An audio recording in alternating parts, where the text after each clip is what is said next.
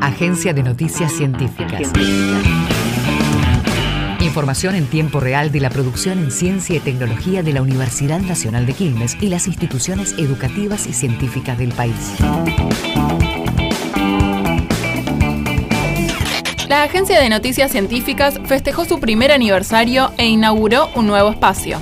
Junto al rector Alfredo Alfonso participaron Daniel Filmus, ministro de Ciencia, Tecnología e Innovación, y Nora Beiras, directora de Página 12. Pablo Esteban, director de la agencia, contó cuáles son las expectativas de cara a lo que viene. Estamos muy contentos de este primer aniversario, verdaderamente en un año crecimos un montonazo y la idea, por supuesto, es seguir creciendo, es que diferentes medios de diferentes partes del mundo nos sigan levantando, que el nombre de la Agencia de Noticias Científicas y sobre todo de la Universidad Nacional de Quilmes esté en todas las latitudes. Tenemos mucha ciencia para contar, muchas cosas por seguir haciendo y esperemos que gente del otro lado y esta comunidad universitaria robusta nos siga acompañando. Desde su puesta en marcha, el objetivo es comunicar los conocimientos que se producen en la UNQ y en otras instituciones del país con la rigurosidad y la pasión que merece la ciencia.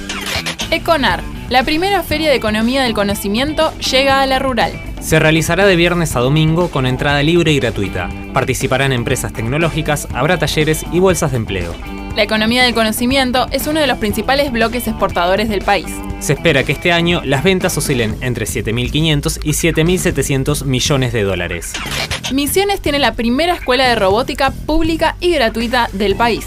Está pensada para niños y niñas a partir de los 3 años. El sistema de aprendizaje sale de lo tradicional y varía según las edades. Mientras que las infancias aprenden mediante el juego y técnicas dinámicas, los más grandes lo hacen a través de proyectos que plasman situaciones de la vida cotidiana. Puentes, la iniciativa que acerca a las universidades a los territorios bonaerenses. Comenzó el primer cuatrimestre del programa impulsado por el gobierno provincial que fortalece el acceso a los estudios universitarios en el interior. La UNQ dictará carreras en nueve de los casi 40 municipios adheridos. Ya se inscribieron más de 2.500 personas y se invirtieron alrededor de 3.200 millones de pesos.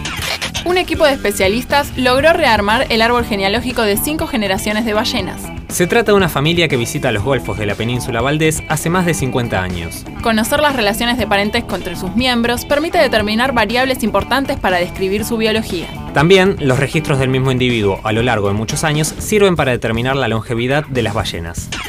Visita nuestro sitio web en agencia.unq.edu.ar. Universidad Nacional de Quilmes.